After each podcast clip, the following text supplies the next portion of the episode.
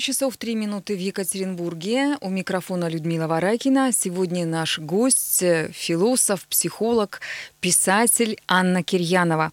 Добрый день, Анна Валентиновна. Добрый день. Телефон студии прямого эфира 3850923, 3850923, код города 343. Также мы ждем э, не только ваших вопросов, но и комментариев. Вайбер, WhatsApp, Telegram, плюс 7 953 385 09 23. Тема нашей сегодняшней программы – агрессия. Если говорить про агрессию в современном мире, то э, сейчас очень много появилось публикаций, что агрессии в современном мире стало много.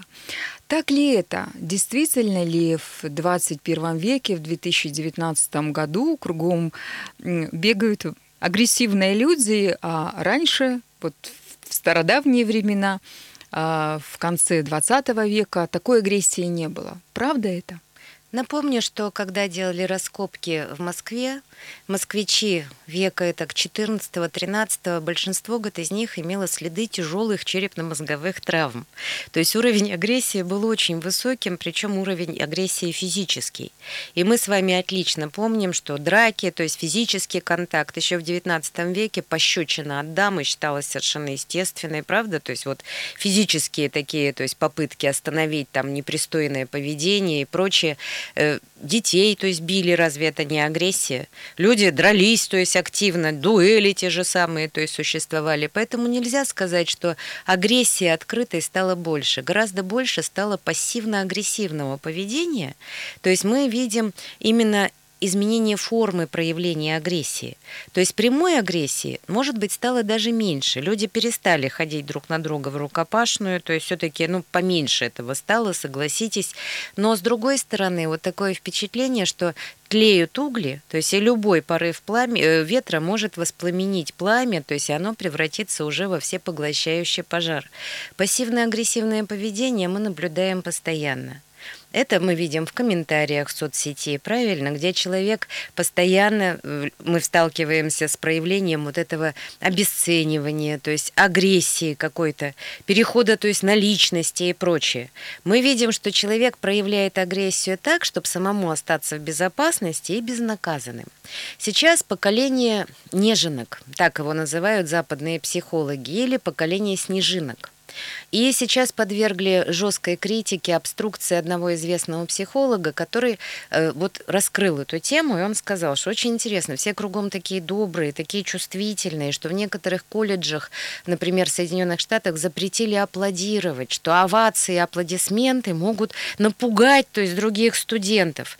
Запретили говорить на неприятные темы, поскольку это может вызвать потоки слез, то есть и стресс, и депрессию.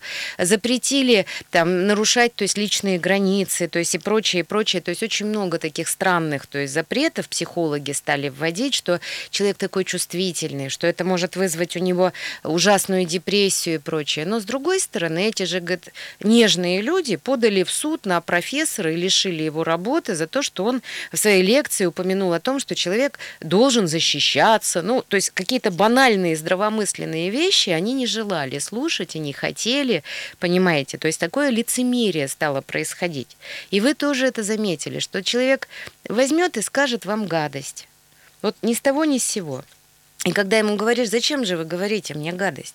Зачем же вы меня обижаете? И человек говорит, а духовно развитый человек не обижается.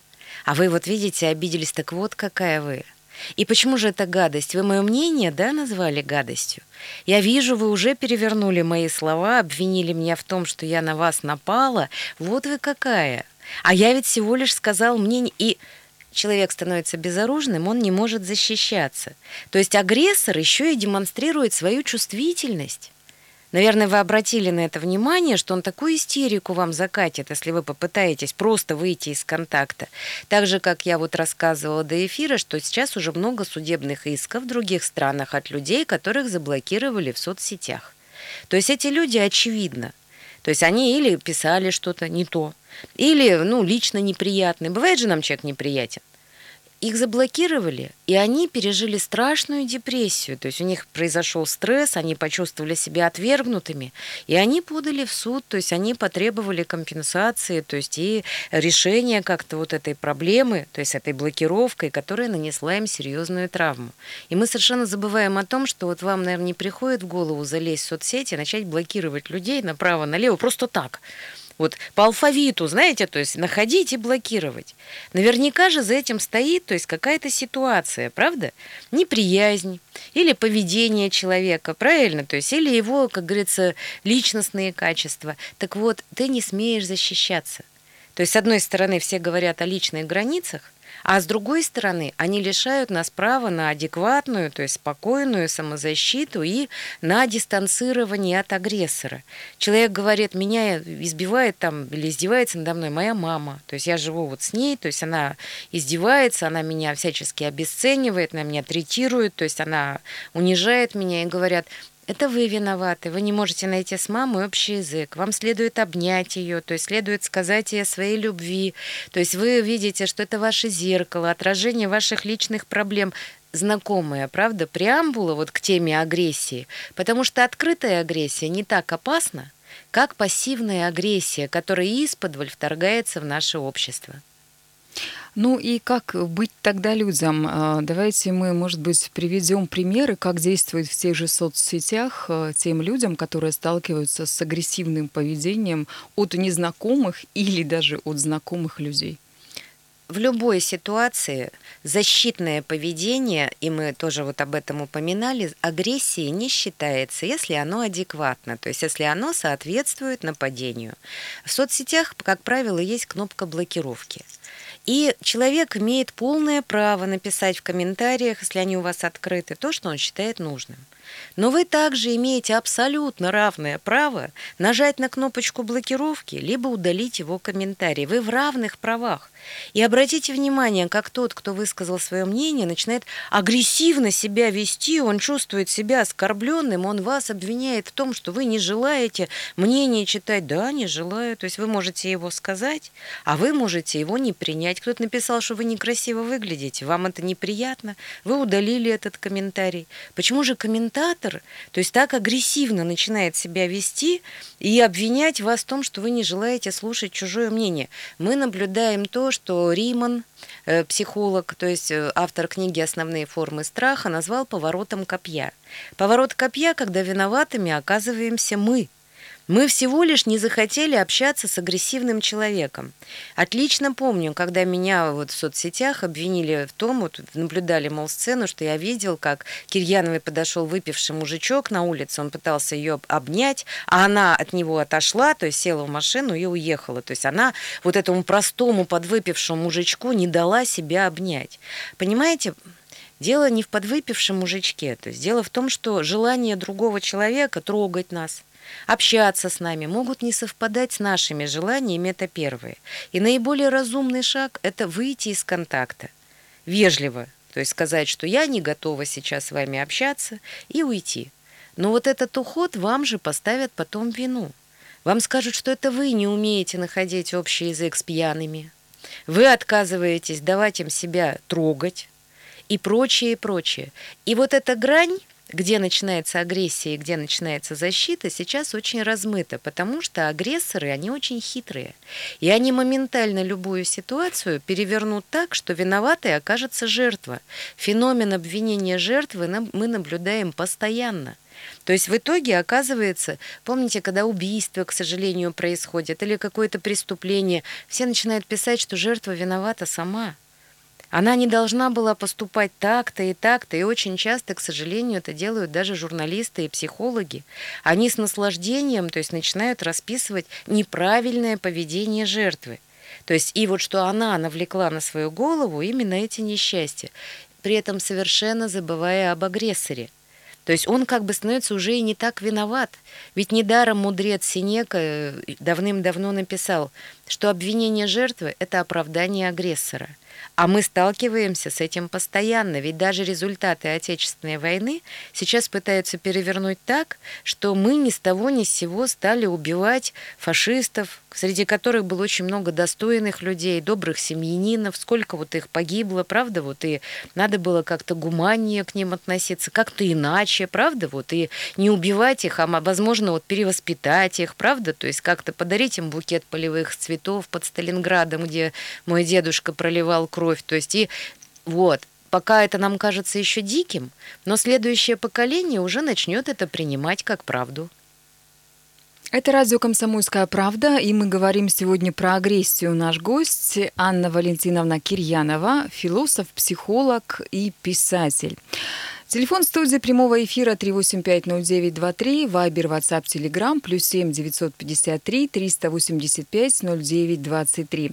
Впереди у нас небольшой перерыв, э, буквально на одну минуту, а затем мы вернемся в студию и продолжим разговор.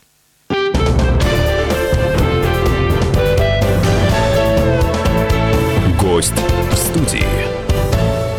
14 часов и 16 минут в Екатеринбурге. Мы продолжаем разговор про агрессию в современном мире и способов борьбы с этой самой агрессией.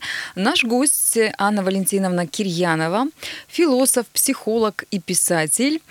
Телефон студии прямого эфира 3850923, Вайбер, WhatsApp, Telegram, плюс 7 953 385 09 23. Какие существуют формы агрессии, кроме словесных и кроме э, физических? Безусловно, то есть я знаю, что существует и ментальная агрессия. Приведу простой пример. Чувствительный человек, эмпат, отлично чувствует недоброжелательное к себе отношение – Человек может слова не сказать, правда? Он может даже никаких двойных посланий не говорить, не произносить. Он может не совершать никаких агрессивных действий. Но мы отлично чувствуем атмосферу сгущенного зла, которая от этого человека исходит. Так один мальчик, например, перестал ходить в школу. Он не мог внятно, то есть маме объяснить, что происходит. Он просто, он болел, он начал болеть, у него там травмы начались, переломы, тяжелые болезни. А понимаете, к нему плохо относилась учительница. Вот сейчас выражение «плохо относится», оно тоже редко встречается, потому что все ждут, вот как этих видео э, в сети, где нянька избивает ребенка или учитель, то есть измывается над учеником, не было прямой агрессии. Но достаточно к ребенку проявлять тяжелое вот мысленное недоброжелательство, нужно смотреть на него своеобразно, нужно думать о нем, унизительно. Нужно постоянно стараться создавать ему вот это напряжение, и ребенок начнет болеть, то есть очахнуть, потому что дети особенно чувствительны. И вот, воспользуясь случаем, если ваш ребенок в садик вдруг перестал ходить, в школу не хочет идти, болеет. То есть пока маленький, он еще может открыто сопротивляться. Я не пойду, он плачет, кричит. А дети могут просто начать болеть, это тоже протест. Вполне возможно, что у ребенка в школе, не обязательно со стороны учителя, это может быть со стороны одноклассников, тяжелая напряженная ситуация, которая не проявляется в действиях. Даже взрослому человеку, правда, трудно объяснить, что такое ментальная агрессия. Вот вы будете ходить на работу и чувствовать, что вас ненавидит какой-то сослуживец или начальник тем более – что он с трудом скрывает вот эту свою ненависть, она кипит, как под крышкой кипит содержимое кастрюли, мы это чувствуем, от него искры буквально летят. И в интонации голоса, во взгляде, то есть мы это все ощущаем. Пожалуйста, вот проявление агрессии, которое мы можем видеть. Оно может проявляться в шутках, наш адрес. Опять же, то есть эти шутки совершенно, казалось бы, то есть невинные, правда, и безобидные. Может проявляться, ну, в каких-то вот комментариях, то есть, опять же, отвлеченных, может быть, и не касающихся лично нас, но даже находиться в одном помещении с таким человеком, правда, бывает невыносимо. И чувствительные люди очень часто оказываются, опять же, то есть непонятыми, когда они пытаются вот рассказать о своей ситуации, они говорят, меня ноги не несут, мне тяжело, меня не любят, я не могу себя преодолеть, а потом с ними что-то случается. Это проявляется либо, опять же, в аварии, либо в болезни, а иногда даже в смерти. И когда человек говорит, вот я живу в квартире с нелюбимым родственником, который меня ненавидит, Опять же, никто не может это понять и предлагают исправить отношения, то есть улучшить их и так далее. Что происходит с организмом? Райх об этом и писал, что даже если капнуть токсичную жидкость в емкость, где находятся простейшие животные, гидра, что с гидрой происходит? Она сжимается. Вот нашим организмом происходит то же самое с нашей нервной системой. То есть мы постоянно находимся в состоянии стресса, то есть напряжения. Мы утрачиваем огромное количество энергии не за счет открытого конфликта или скандала, а за счет того, что мы все время вот в этом напряжении находимся. Наша нервная система, она не в состоянии функционировать нормально. Гормоны стресса выбрасываются в организм, но это уже точнее, то есть доктора то есть расскажут вот этот процесс э, психофизиологический. И человек начинает болеть хотя явного конфликта нету и нет явной угрожающей ситуации. Всегда, как правило, обнаруживается рядом некто, испытывающий устойчивую ненависть и недоброжелательные чувства. Поэтому, даже когда мы опять вернемся к блокировке в сети, знаете, человек написал что-то. Вот он написал, ничего вроде там нет оскорблений, правда, вот открытых, еще чего-то. Вам плохо, вот вам дурно от того, что он написал. Вот вы переживаете, вы чувствуете, что что-то не так, блокируйте. Никто не потерпит никакого ущерба. Что ужасного-то произошло? Человека вы этим оскорбили. За что? Как вы его оскорбили? То есть я не могу, не готова общаться. Вот вы ищете тех, кто вас удалился из друзей, разыскиваете их по Фейсбуку, предъявляете претензии. Согласитесь, это ненормально. А они нас ищут и предъявляют претензии. И я вот много лет работаю, я вам скажу, что вот такой человек, если вы его заблокируете, у вас есть аккаунты в другой сети, он непременно напишет вам туда и начнет задавать вопросы, что ясно изобличает его умысел преследования, понимаете? То есть это тоже очень важный маркер такой, на который стоит обратить внимание. Вообще я советую применять такой способ с человеком, который проявляет ментальную агрессию, прервать отношения – ну, просто дистанцироваться, вот перестать общаться. То есть, а что тут обидного? Ну, бывает такое, мы нуждаемся иногда в отдыхе друг от друга. Если у него действительно, реально, то есть была агрессия в ваш адрес, вы увидите, он просто начнет вас преследовать. Он начнет названивать, он начнет спрашивать у общих знакомых, то есть он начнет требовать контакта даже удивительно иногда кажется, я же ничего не обещал, совершенно человек, то есть мы не общались там близко и прочее. И вот это такой интересный признак, на который я советую обратить внимание после дистанцирования и выхода из токсичного контакта. Если говорить про социальные сети, то здесь все понятно. Тебе не нравится обидчик, тебе не нравится человек, тебе не нравится агрессор, ты его забанил, убрал, забыл и живешь дальше. Но в жизни очень часто тебе приходится общаться с токсичными родственниками, с агрессивными коллегами или начальниками, с теми людьми, с кем ты, э, ну, не знаю, в автобусе в одном едешь, например, да, и как себя э, сохранить, как себя сберечь от этих агрессоров там, где ты не можешь повлиять на ситуацию? Первое, что я могу посоветовать, не надо изображать из себя железного дровосека и терминатора. Мол, а мне-то не больно, я ничего не чувствую. Сейчас я вот... Я ничего не чувствую. Так не бывает. Вы живой человек, и вас ранят. У вас в организме происходят биохимические процессы действительно вам причиняют боль, у вас даже активизируются те же участки мозга, которые отвечают за физическую боль. И поэтому не надо обманывать себя, самого себя, и говорить, что я ничего не чувствую, то есть я его тут же простил. То есть, ну, меня это не касается, потому что взрыв будет потом и еще более сильный. Далее, если вы свою реакцию будете отвергать, вы придете домой и, к сожалению, выплеснете это на близких людей. Я думаю, что многие понимают, даже очень хорошие, добрые люди, что когда вот, как у меня в статье было, что если вас укусил токс, вы перекусаете всех остальных. Это как с укусом вампира. То есть конечно, это метафора, но суть понятна. То есть и страдают наши близкие люди. Во-первых, надо понять, что да, это агрессия. Да, человек перешел все мыслимые границы. То есть да, человек ведет себя ненормально. А дальше надо начать защищаться, ну, в рамках тех, которые вот нам, которые возможны. То есть стоять, как говорится, и вот как мешок с картофелем, как Зощенко пишет, вот эти все оскорбления воспринимать, конечно, не надо. С одной женщиной, то есть очень хорошо сработал такой метод, как только мама начинала по телефону, то есть ее агрессивно оскорблять, то есть ругать и так далее, обвинять, она просто стала класть трубку, и все, ну, отбой, и все. Мама перезванивала, она не брала. И конце концов, то есть до мамы стала доходить простая вещь, что с ней просто не будут общаться. То есть вот в таком состоянии. А когда мама звонила более-менее нормальная, дочь под, подпитывала ее, поддерживала, да, она с интересом обсуждала, что надо же опять двойное убийство, опять цены поднялись, мы все умрем. Но это была абстрактная тема, то есть и вот нужно выбирать, что вы будете поддерживать в общении, это если токсичного родственника касается. Говорит на посторонние темы, честь ему и хвала, дайте ему конфету. Начинает вас оскорблять, выходите из контакта любым образом. Раньше дамы почему носили у пояса флакон с нюхательной солью и веер? Потому что дамы были полностью зависимы, мы это помним. Паспорта даже не было, паспорт был у мужа. Финансово ты полностью в большинстве своем зависел. То есть ты вообще никто. По большому счету даже убежать не можешь, у тебя нет собственных средств. Что дама делала? Она падала в обморок. То есть, когда начиналась неприятная для нее ситуация, правильно, она просто падала в обморок.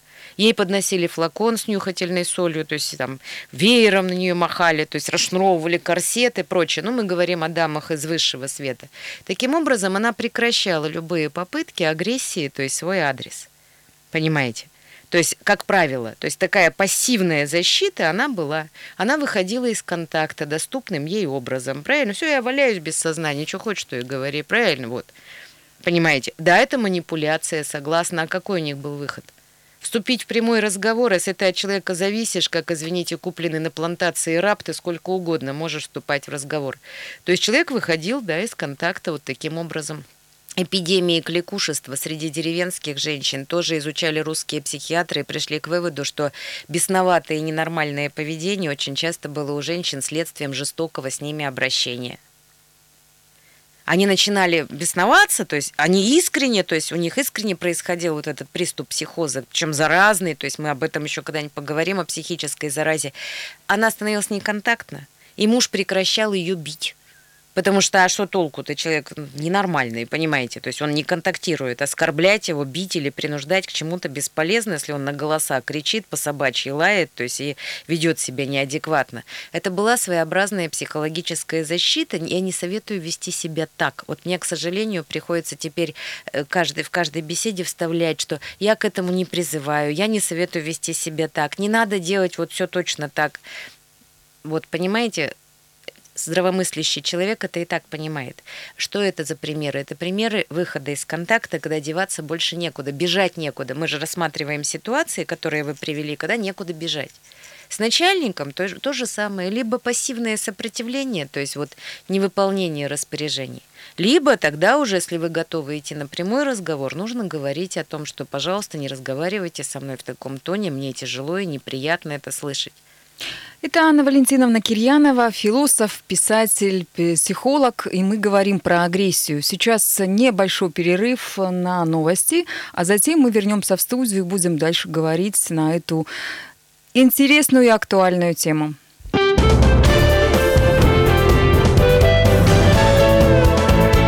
Гость в студии. Радио «Комсомольская правда», и мы говорим сегодня про агрессию. Наш гость Анна Валентиновна Кирьянова, философ, психолог и писатель.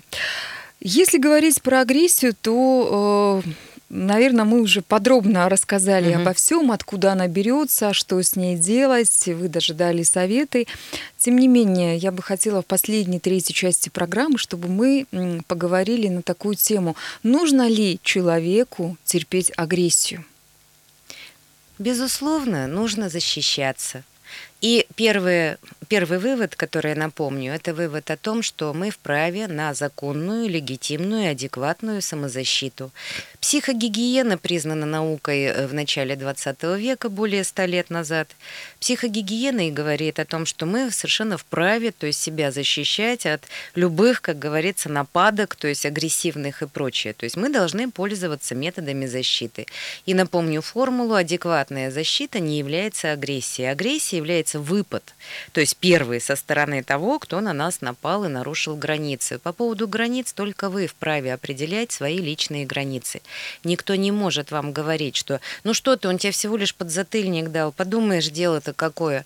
Ну что ты, подумаешь, на тебя там выругалась нецензурно, что уж ты так реагируешь. Только мы сами знаем, когда наши границы нарушены и когда нам надо выходить из контакта. Так же, как даже врач не может сказать, ну что вы, вам же совсем не больно.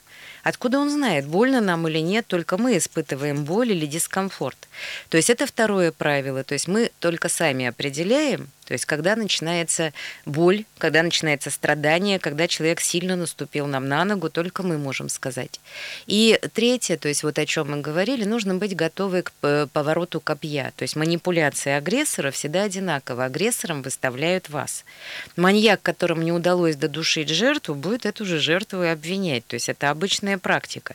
Или выставлять себя несчастным, рассказывать о трудном детстве, о том, что он был такой одинокий, то есть что вот ему все время не везло, то есть такие жестокие обстоятельства жизненные. А вы, вы посмели вот так вот обойтись и прочее. Агрессор будет либо давить на жалость, выставляя жертвой себя, либо преувеличивать вашу агрессию. Посмейте только ответить кому-то, вы что, с ума сошли, звонить мне в 3 часа ночи, так вот вы какая. А может быть, человеку плохо, может быть, он умирает, правда? Может быть, ему нужна ваша помощь. Вот эти мельчайшие вещи, нарушение наших границ, нарушение правил, то есть общечеловеческих, то есть общения, они должны сразу заставить насторожиться, и, как правило, потом следует открытый выпад агрессии. Недолюбливание всегда переходит в ненависть. Всегда градус повышается, и если у вас есть ощущение недоброжелательства от человека, лучше своевременно дистанцироваться. Хотя и в этом упрекают, и говорят, какое право вы имеете дистанцироваться от человека, почему вы пересели, сядьте обратно к нему поближе, и пусть он вас держит за те места, которые ему хочется, так сказать, жамкать, извините за грубость, но это ведь так и есть.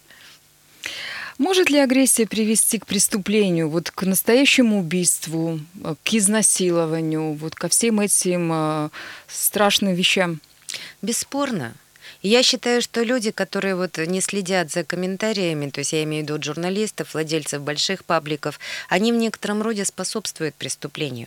Потому что, как я приводила статистику, каждые полчаса кого-то убивают за сообщения в соцсетях. Это по всему миру, это не у нас в стране, это мировая тенденция. Открыл комментарии, смотри за ними. Пустил туда, значит, агрессоров, наслаждаешься хайпом.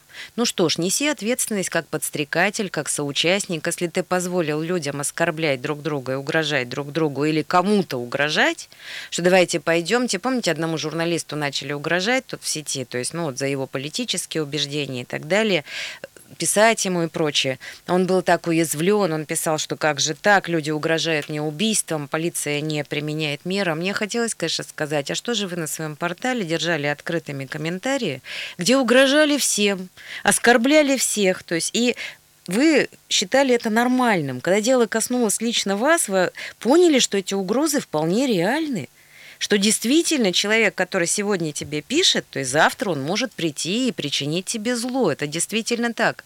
И одна узница концлагерей, очень старая женщина, сказала, ее высказывание широко было растиражировано, что если человек угрожает тебя убить, если человек, то есть тебя оскорбляет и обещает, то есть у тебя отнять имущество, убить тебя, иди и убей его. Это ужасные слова, ужасные. Ни в коем случае, опять же, подчеркну, я к этому не призываю. Она сказала, бери оружие и защищай себя, как-то вот так. Но она прошла концлагеря, она имела право на это высказывание.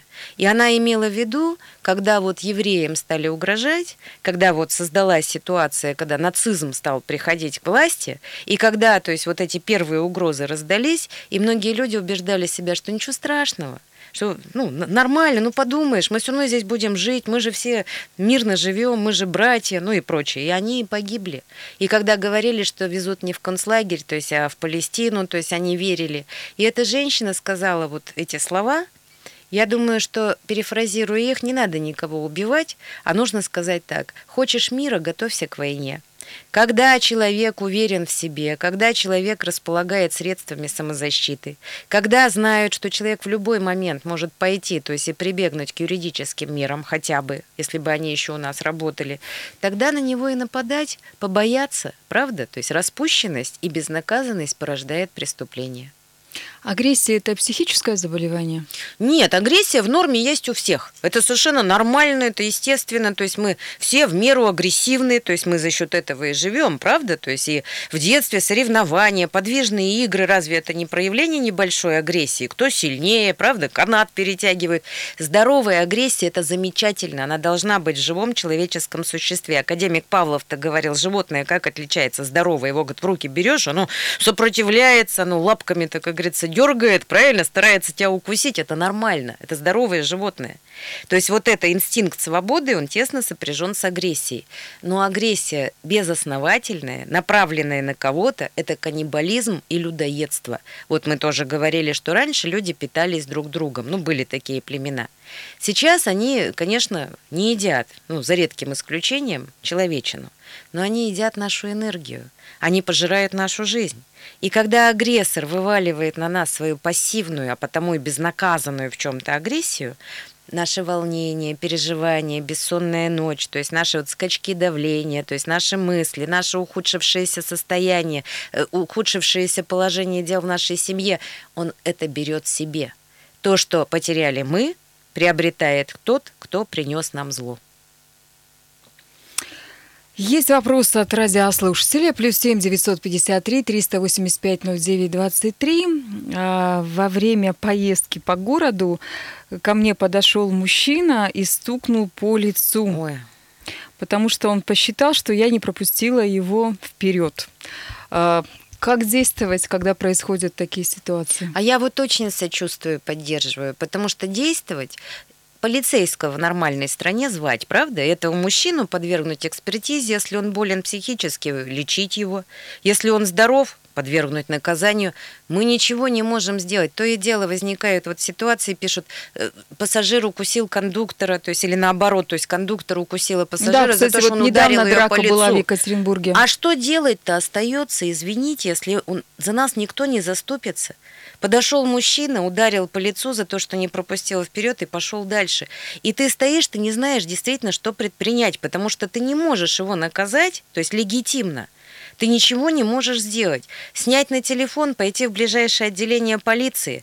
Но я не знаю, как там эту информацию то есть воспримут. В соцсетях разместить. Ну, хотя бы так, то есть этот инцидент, описать его, то есть, но я очень поддерживаю вас, и хорошо, что вот эту ситуацию описали, немотивированная, безосновательная агрессия. Сегодня этот мужчина в интернете пишет, что надо этих повесить, этих расстрелять, а тебя я найду и убью. А потом он на улице ре- реализует, то есть то, что он уже вербализовал, то есть он ударяет по лицу. И мы беспомощны, и пока у нас не будет вот четкой ответственности за проявление сначала вербальной агрессии, потом и физической, к сожалению, мы с вами все время в зоне риска.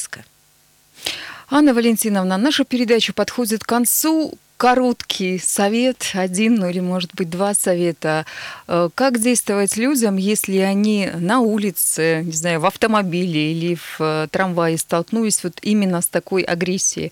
Кроме того, что написать об этом в соцсетях и попробовать написать заявление в полицию, как действовать?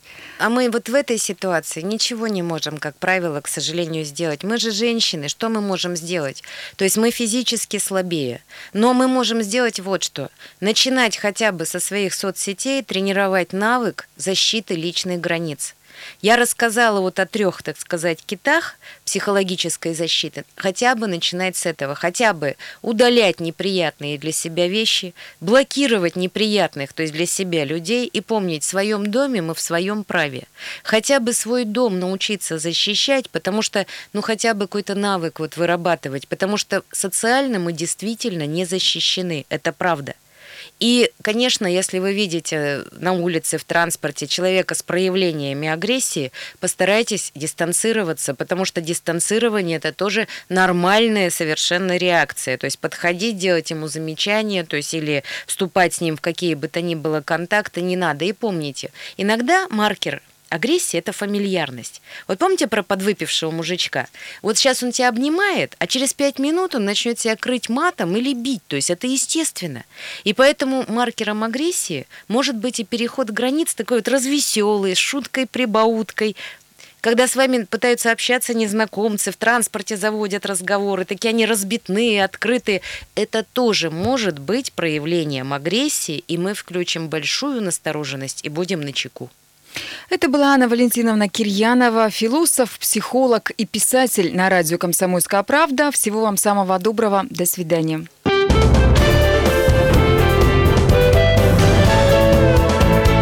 Гость в студии.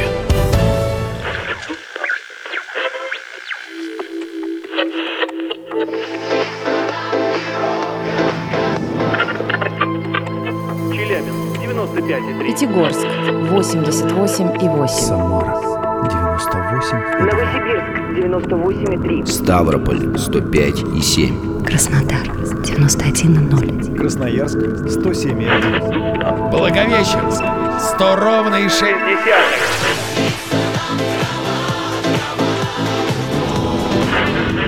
Санкт-Петербург 92,0. Москва 97 и 2.